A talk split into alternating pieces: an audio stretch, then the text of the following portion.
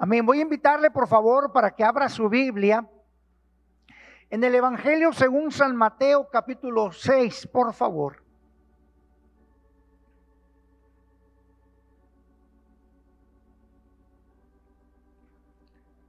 El Evangelio según San Mateo capítulo 6.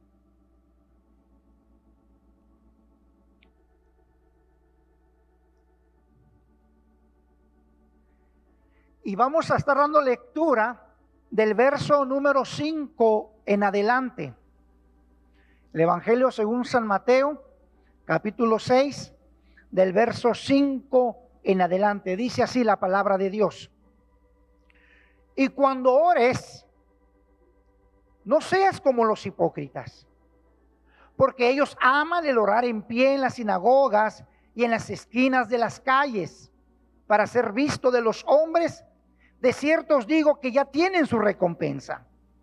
Mas tú cuando ores, entra en tu aposento y cerrada la puerta, ora a tu Padre que está en secreto, y tu Padre que ve en lo secreto te recompensará en público. Y orando, no uséis vanas repeticiones como los gentiles que piensan que por su palabrería serán oídos. No os hagáis pues semejantes a ellos, porque vuestro Padre sabe de qué cosas tenéis necesidad antes que vosotros le pidáis. Vosotros pues oraréis así. Padre nuestro que estás en los cielos, santificado sea tu nombre. Venga tu reino. Hágase tu voluntad como en el cielo, así también en la tierra. El pan nuestro de cada día, dásnoslo hoy. Y perdónanos nuestras deudas como también nosotros perdonamos a nuestros deudores. Y no nos metas en tentación, mas líbranos del mal. Porque tuyo es el reino y el poder y la gloria por los siglos. Amén. Amén. ¿Cuántos alaban a Dios por su palabra, hermano? La Biblia dice que su palabra es viva. Amén. La Biblia dice que la palabra del Señor es poderosa y es útil para bendecir nuestras vidas. Hoy, esta noche, yo quisiera estar hablando con usted, recordándole cosas que usted ya sabe. Cosas que yo sé que usted ya ha escuchado. Y hoy vamos a estar hablando acerca de la oración, que es esta porción bíblica que hemos tomado. Y vamos a recordar algunas cosas que son importantes que Jesús dijo en esta porción de la escritura que hemos hablado. Y la primera cosa que quiero recordarle es que Dios da como un hecho que usted y yo oramos. Se lo vuelvo a repetir. Dios da como un hecho de que usted y yo oramos cada día. Ahora, lógicamente, no hay otra forma de ser cristiano si no pasamos tiempo de comunión con Dios. Pero Él, en esta parte de la escritura, en varias ocasiones menciona, y cuando ores, cuando ores, cuando ores, no dice si oras, sino cuando ores, eso implica que Él da como un hecho de que usted y yo cada día separamos un momento consagramos un momento de nuestro día para estar en comunión con Dios, para estar con Él. No, no podemos concebirnos como cristianos, como creyentes, si no separamos momentos en nuestro diario vivir para estar alabando y bendiciendo el nombre de Dios. De antemano la Biblia nos anima y nos exhorta diciendo, orad sin cesar. Ora, ora, ora. Ese siempre fue el mensaje del Señor Jesucristo. Porque al orar nos estamos conectando y comunicando con el Dios Todopoderoso. Con el Dios que todo lo puede. Ahora, ¿cuál es el mensaje? ¿Cuál es el mensaje que nosotros estamos dando si no oramos? ¿Cuál es el mensaje que nosotros estamos dando si no separamos un tiempo cada día de nuestra vida para estar en comunión con Dios? ¿Sabe qué es lo que estamos diciendo? Le estamos diciendo, Dios, no te preocupes por mí. Yo puedo solo con mis necesidades. Dios, no sé si realmente puedo confiar en ti. Eso es lo que estamos proyectando, mis estimados hermanos. Si no nos paramos un momento cada día de nuestra vida para doblar nuestras rodillas y ponernos en comunión con Dios. Hay tanto que agradecerle a Dios. ¿Cuántos tienen algo que agradecerle a Dios? Todo, hermano. Todo. Todo se lo debemos a Dios, sí o no, hermano. Todo lo que somos, todo lo que tenemos ahora, todo se lo debemos a Dios. ¿Cómo no estar agradecidos? Entonces, usted y yo debemos de consagrar momentos en nuestro diario vivir para pasarlas con Dios.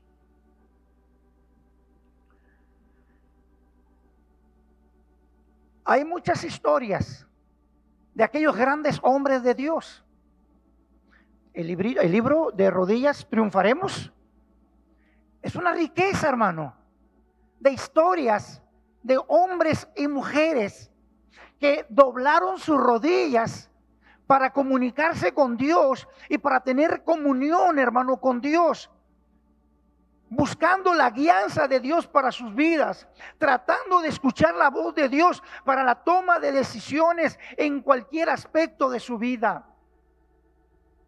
Así que esta idea que quiero recordarles primero es, Dios está esperándonos cada día para pasar un momento con nosotros.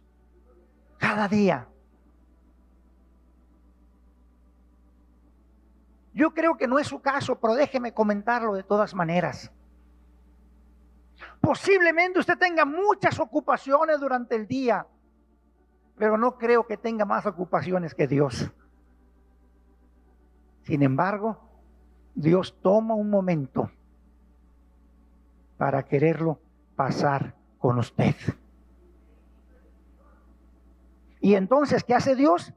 Dios está atento al momento, sea en la mañana, en la tarde, en la noche, en el momento que usted quiera. Pero Dios está atento esperando ese momento cuando usted y yo vamos a separar un tiempo de nuestra vida para dedicárselo a Él. Una ocasión yo hablaba con una persona y él me decía, es que yo todos los días estoy pensando a Dios, en Dios y orando a Dios, en lo que yo voy haciendo cada día. Dijo, eso está bien. Es bueno pensar en Dios todo el día, ¿sí o no, hermano? Claro que sí. Pero lo que Jesús nos está enseñando aquí, lo que Jesús nos está recordando aquí es, separa un momento. Ten un momento conmigo. Yo no sé si a usted le ha pasado que ha tenido que comer rápido en la calle, manejando, o si va de viaje que va comiendo. Le pregunto, ¿qué se disfruta más? ¿Ir comiendo mientras usted va manejando o sentarse a la mesa, estar tranquilo y disfrutar de aquel rico platillo que le han preparado? ¿Dónde se disfruta más la comida? ¿En el A o en el B? En el B, sí o no, en la opción B. Eso es lo que Jesús está diciendo aquí. Sepárate un momento. Sé que estás ocupado, pero mira, separa un momento para que puedas estar conmigo. Si recordamos hombres de la Biblia, Abraham, Noé, David, Pablo, Lucas, todos aquellos grandes hombres y grandes mujeres de la escritura, hermano, fueron hombres bendecidos por Dios y la característica de cada uno de ellos eran hombres que separaban momentos en su vida para estar en comunión con Dios. Seamos hombres y mujeres de oración que tengamos una necesidad de pasar cada día en la presencia de Dios. Amén, hermanos. Entonces Jesús lo dijo así. Y cuando ores, cuando ores. Y luego más adelante en el versículo 6, mas tú cuando ores. Y luego el versículo 7 volvió a decir, y orando. Jesús día a día está remarcando en nosotros la importancia de orar. Hay, un versículo, bueno, todos los versículos en la Biblia me gustan, pero Hebreos. Hebreos comienza diciendo, Dios, de muchas maneras y de muchas formas se ha estado comunicando con nosotros. Él siempre está buscando maneras de hablarnos, de contactarnos. Dice, y ahora en este último tiempo nos habla a través de su Hijo. ¿Cuántos alaban a Dios por ese Dios que tenemos, hermano? Es un Dios que interactúa con nosotros. Es un Dios que quiere comunión con nosotros. La escritura dice, esta es la comunión que tenemos con Dios, hermanos. Así que, primera idea entonces, se lo recuerdo. Dios da por hecho de que usted y yo pasamos tiempos de oración. Y Él quiere, por supuesto, que así sea. Segunda idea que quiero compartirle en esta noche. Segunda idea. Mire, ahí en el versículo número 5 también. En el verso número 5. Dice, y cuando ores, no seas como, ¿me puede ayudar respondiendo? No seas como, como los hipócritas. Ahora, Jesús nos está recordando otra idea aquí acerca de la oración. Es, ten una actitud correcta. La primera idea le estaba diciendo yo, Dios da por un hecho que oramos. Ok, tú oras, tú pasas tiempo con Dios, eso es magnífico. Segunda idea que quiero recordarles, tenga la actitud correcta. Esta gente, que ya sabemos quiénes son, los fariseos, los líderes religiosos, esta gente tenía comunión, esta gente oraba. Pero ¿qué fue lo que Jesús siempre le estaba reclamando a esta gente.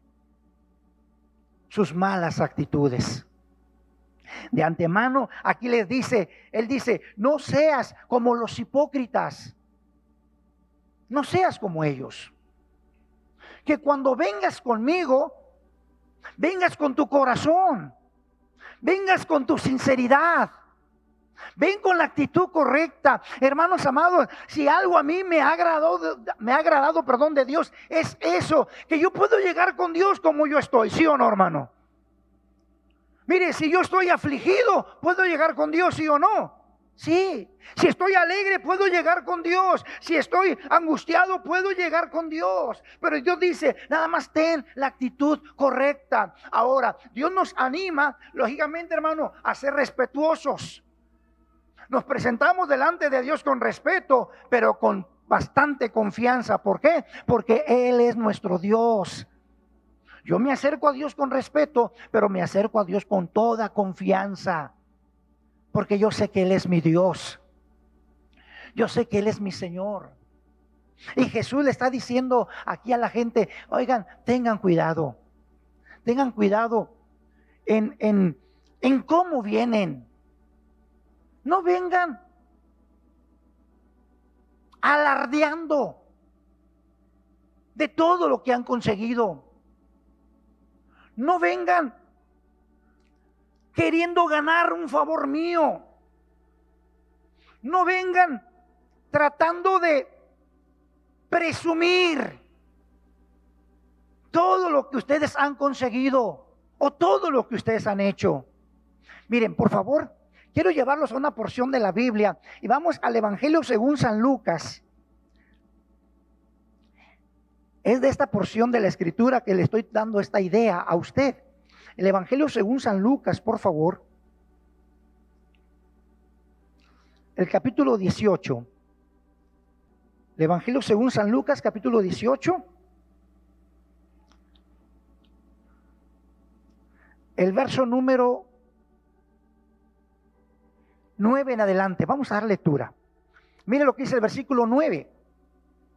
A unos que confiaban en sí mismos como justos y menospreciaban a los otros, dijo también esta parábola. Dice el versículo 10, Lucas 18, 10. Dos hombres subieron al templo a orar. Uno era fariseo y el otro publicano.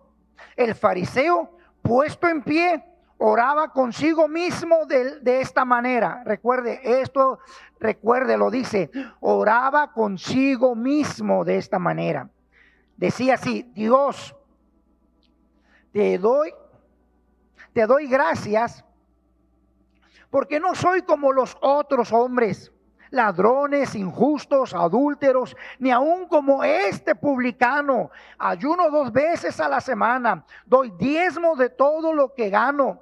Mas el publicano, estando lejos, no quería ni aún alzar los ojos al cielo, sino que se golpeaba el pecho diciendo, Dios, sé propicio a mí, pecador. Os digo que éste descendió a su casa justificado antes que el otro. Porque cualquiera que se enaltece será humillado y el que se humilla será, ¿qué hermanos? Enaltecido. ¿Qué es lo que Jesús está diciendo acá? Dice, vinieron al templo dos hombres. Uno ciertamente tenía una conducta muy buena. Y estaba ahí él orando. Pero toda su oración se enfocó en sí mismo. Toda su oración fue exaltar lo que él había hecho. Oro, ayuno, doy, hago esto, no hago esto otro, me porto bien. Y aparte no soy como aquel pecador que está allá, como aquel publicano que está allá. Y allá estaba ese hombre publicano, hermano, postrado en tierra, humillado, que no quería ni siquiera levantar su mirada al cielo porque se sentía indigno de estar allí. Se sentía indigno de estar allí.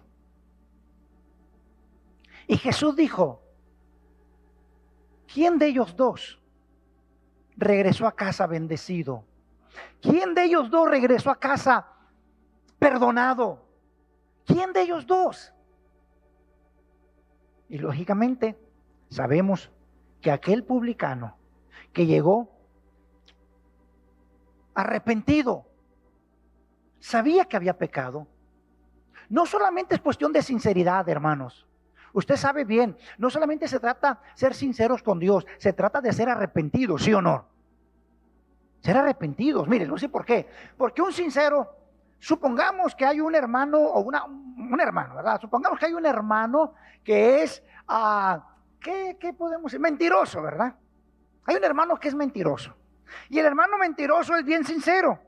¿Y qué va a decir el hermano mentiroso? Bueno, es mentiroso, no sé si nos va a decir la verdad para empezar, ¿verdad? Pero ¿qué va a decir el hermano mentiroso? Dice, sí, sí, yo soy sincero, sí, yo soy mentiroso.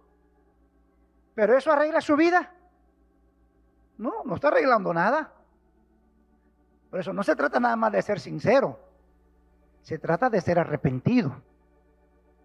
Porque el, el mentiroso que se arrepiente va a decir, sí, yo echaba mentiras, pero de hoy en adelante, con la ayuda de Dios, ya no vuelvo a echar mentiras. Eso se llama arrepentimiento. Entonces, la actitud que traemos delante de Dios tiene que ser la actitud correcta. Y una actitud, lógicamente, de agradecimiento, de arrepentimiento, de gratitud delante de Él por todas las cosas que Dios nos ha dado. Y Jesús estaba recalcándoles ahí donde comenzábamos a leer en Mateo. Y Jesús le dijo, no seáis como los hipócritas, porque nada vas a conseguir nada vas a recibir realmente. Ahora, cuando hablamos de la cuestión de la actitud, hermano, y cuando hablamos de Dios, ¿qué le puedo esconder yo a Dios? ¿Qué puedo ocultarle yo a Dios de mi vida? ¿Qué puedo, hermano? ¿Puedo ocultarle mis malas intenciones? ¿Puedo yo ocultarle a Dios quizás mis malas obras, lo, lo, malo que yo hago con mis manos?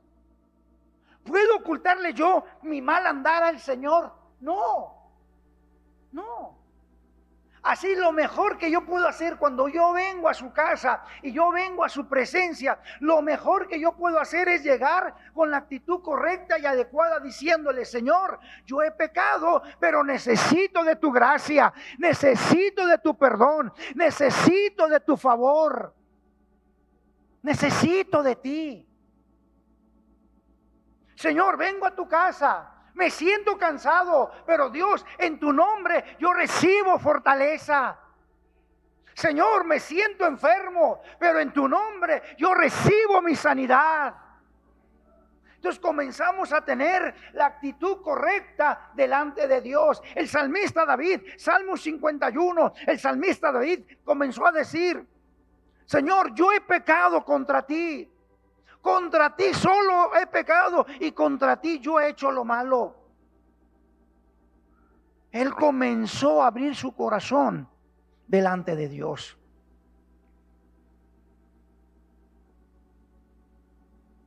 Así que cuando vengamos a la presencia de Dios, traigamos siempre, hermano, la actitud correcta. Ore y ore mucho más. Ayune y ayune mucho más, por favor. Apoye económicamente, hermano, y apoye mucho más y comparta de Cristo mucho más.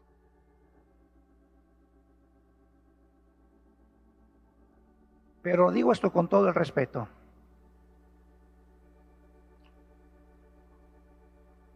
Eso no, en eso, perdón, no podemos basar nuestra vida.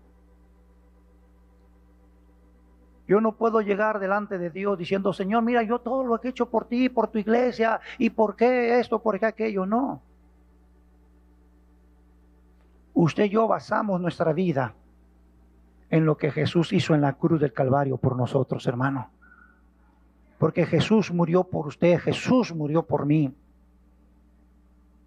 Porque por gracia sois salvos y esto no es de vosotros, pues es un don de Dios. No por obras, para que nadie se gloríe.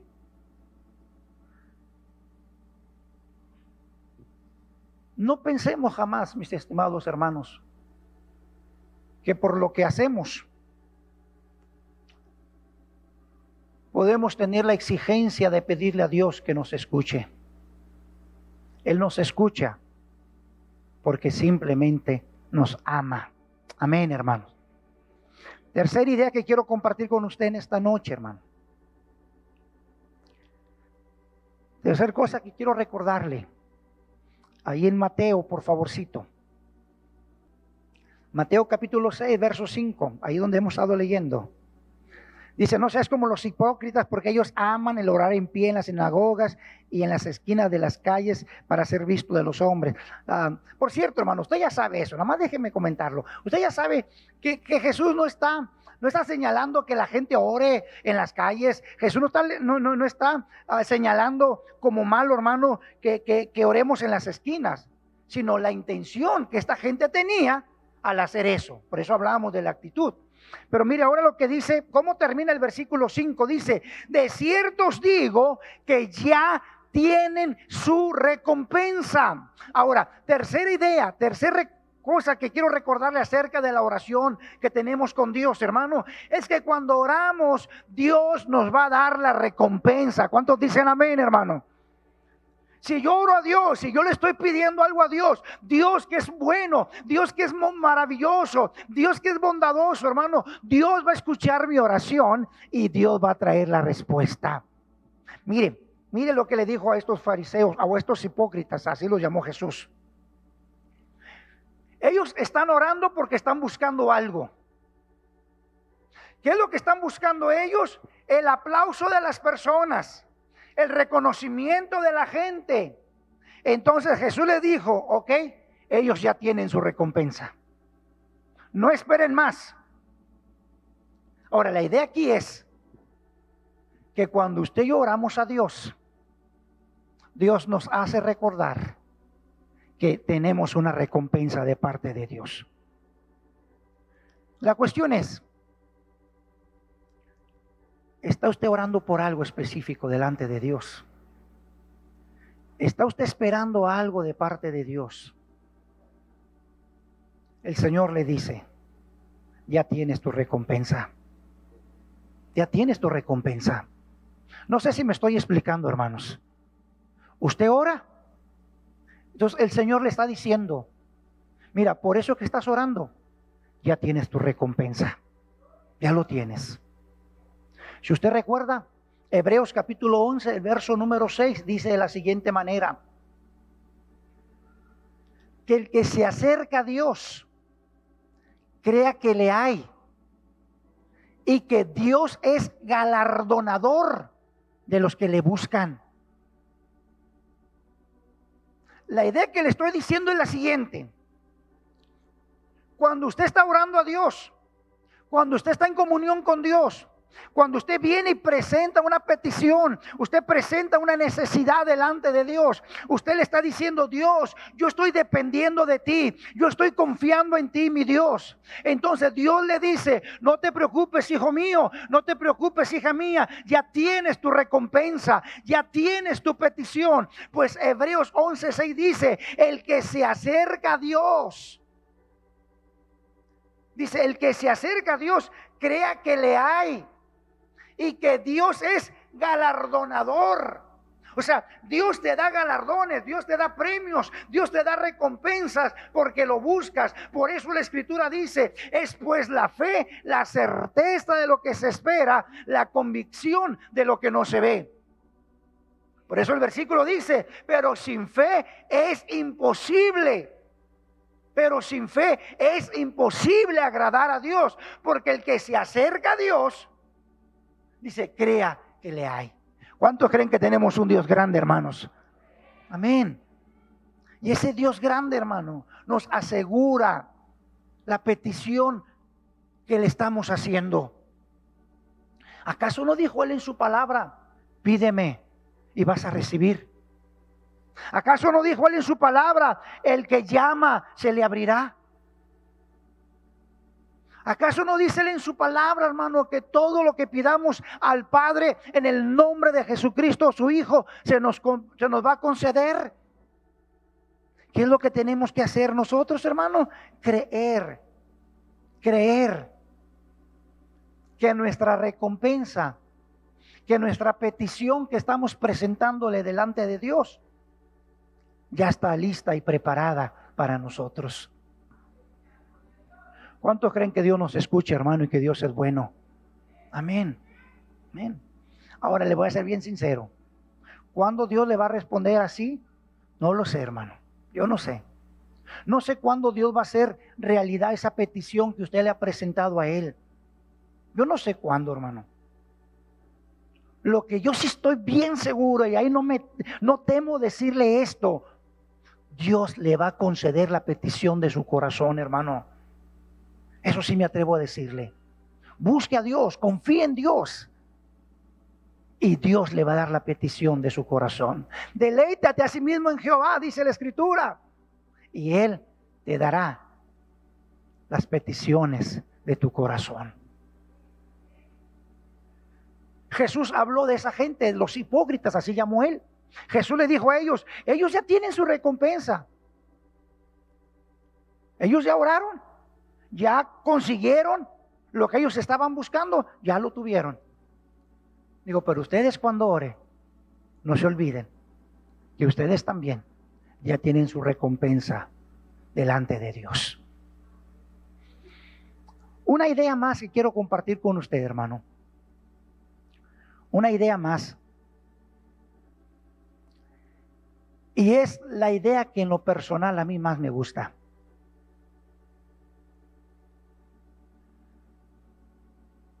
La figura que Jesús presenta de Dios. Mire, no lo presenta como el Dios Todopoderoso.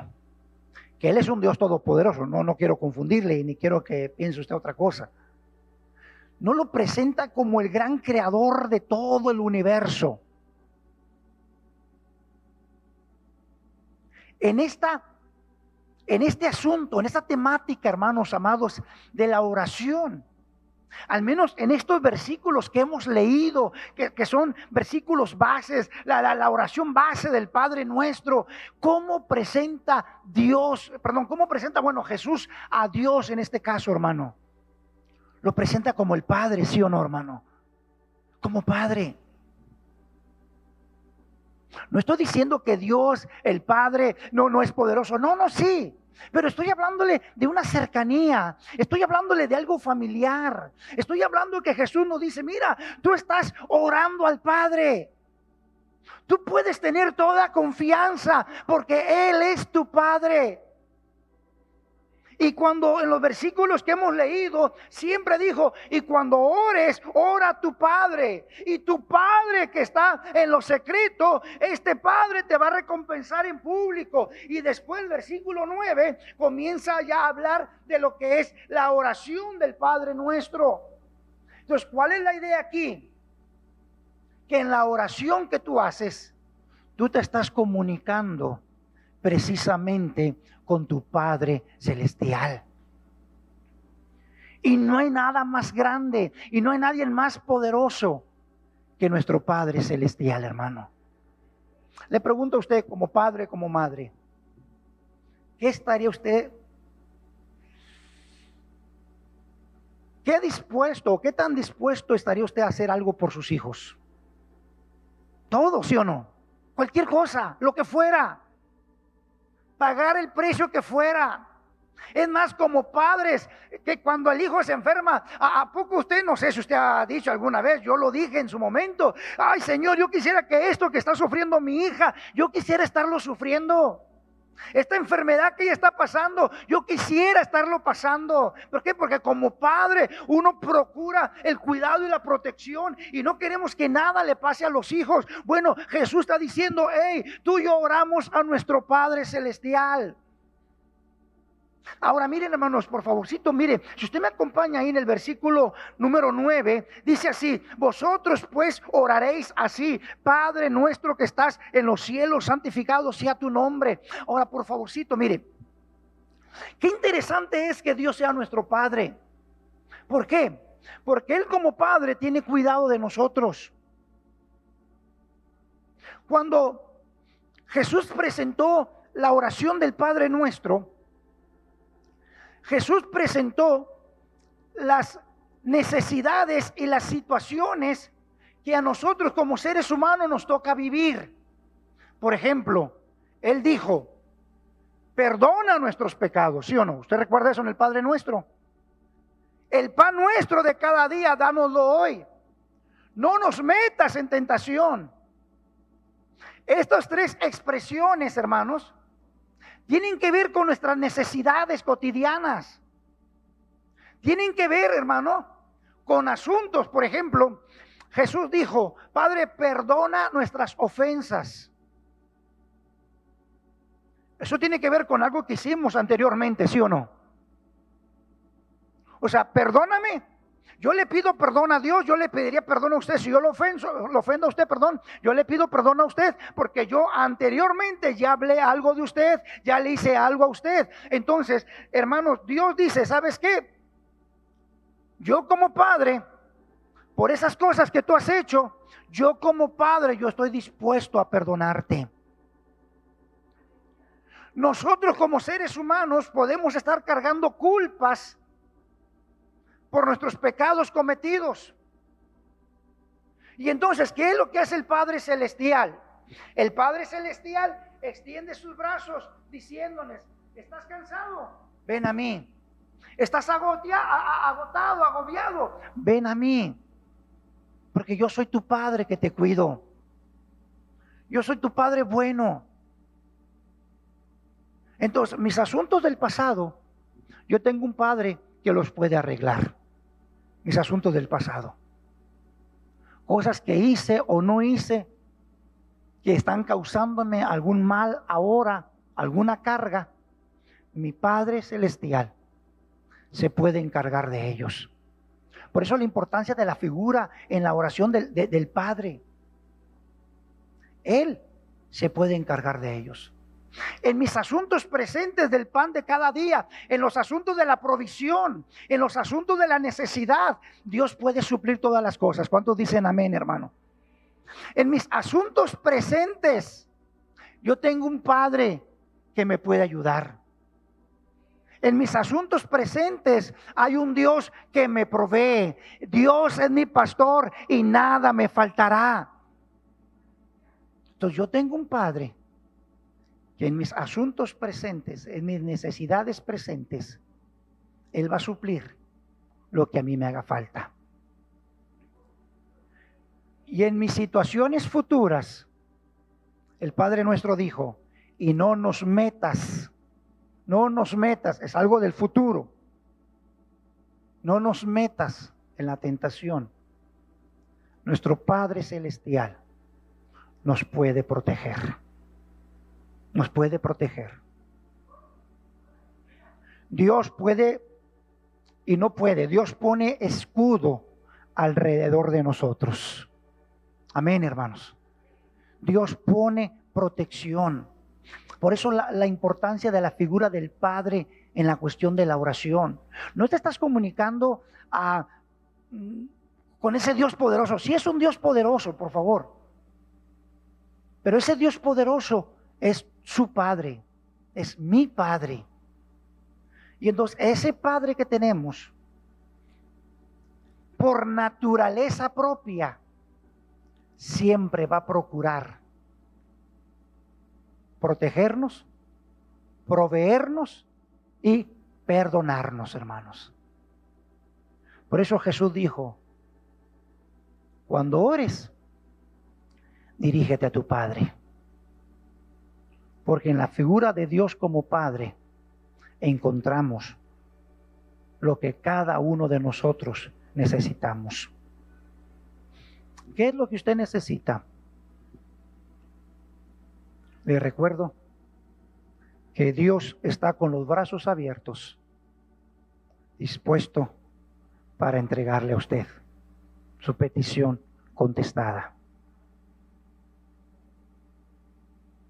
¿Qué asuntos son los que, siendo sincero con usted mismo o con usted misma, siendo sincero yo conmigo mismo, qué asuntos de mi vida me están incomodando?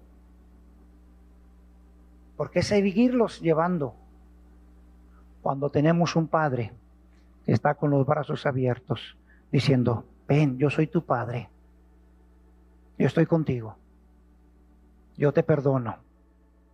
Yo sé lo que hiciste.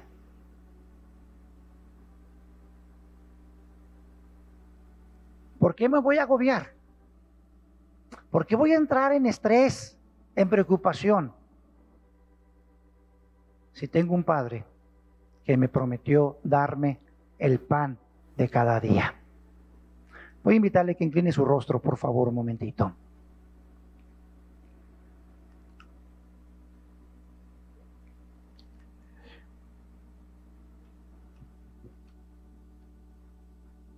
¿Y por qué no en esta noche?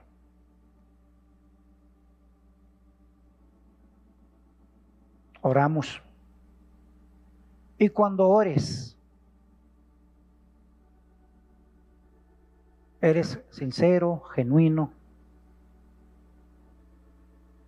transparente con Dios. Y te acercas a tu Padre y tu Padre que está en los cielos escuchará tu oración, perdonará tu pecado, proveerá para tu necesidad, te protegerá, porque a sus ángeles mandará cerca de ti para que tu pie no tropiece en piedra.